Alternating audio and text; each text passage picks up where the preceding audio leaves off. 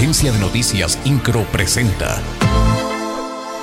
Resumen informativo. El gobernador del estado, Mauricio Curi González, dio a conocer que habrá más concesionarios en el sistema de transporte público en Querétaro. Subrayó que esto formará parte del nuevo modelo que se pretende implementar en la zona metropolitana. Reiteró que el objetivo es brindar un mejor servicio a los usuarios, ya que es una prioridad de su gobierno.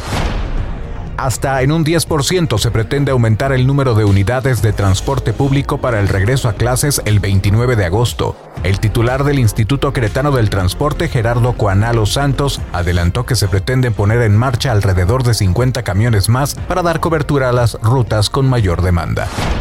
El día de ayer, y por si no te enteraste, el gobernador del estado, Mauricio Curi González, acudió al informe de actividades de la 60 legislatura del estado, en donde el presidente de la mesa directiva, Luis Antonio Zapata Guerrero, rindió cuentas sobre el trabajo realizado durante el primer año de actividades del Poder Legislativo.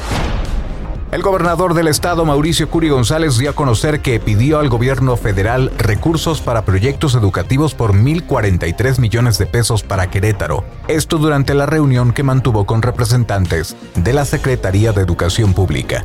Detalló que con estos recursos se pretende contratar a más maestros, así como a habilitar nuevas aulas y dar continuidad al programa de escuelas de tiempo completo. La secretaria del Trabajo, Liliana San Martín Castillo, encabezó el anuncio de la Feria Nacional de Empleo para la Inclusión Laboral de la Juventud 2022. Dio a conocer que esta feria se llevará a cabo el 23 de agosto en el Polideportivo Centro Alameda. Destacó que se pretende ofertar más de 900 empleos, gracias a la participación de 60 empresas.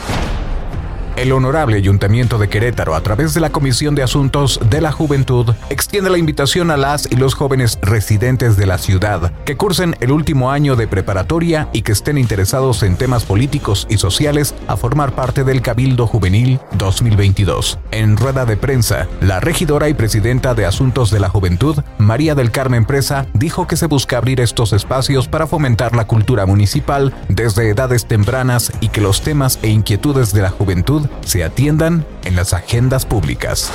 INCRO, Agencia de Noticias.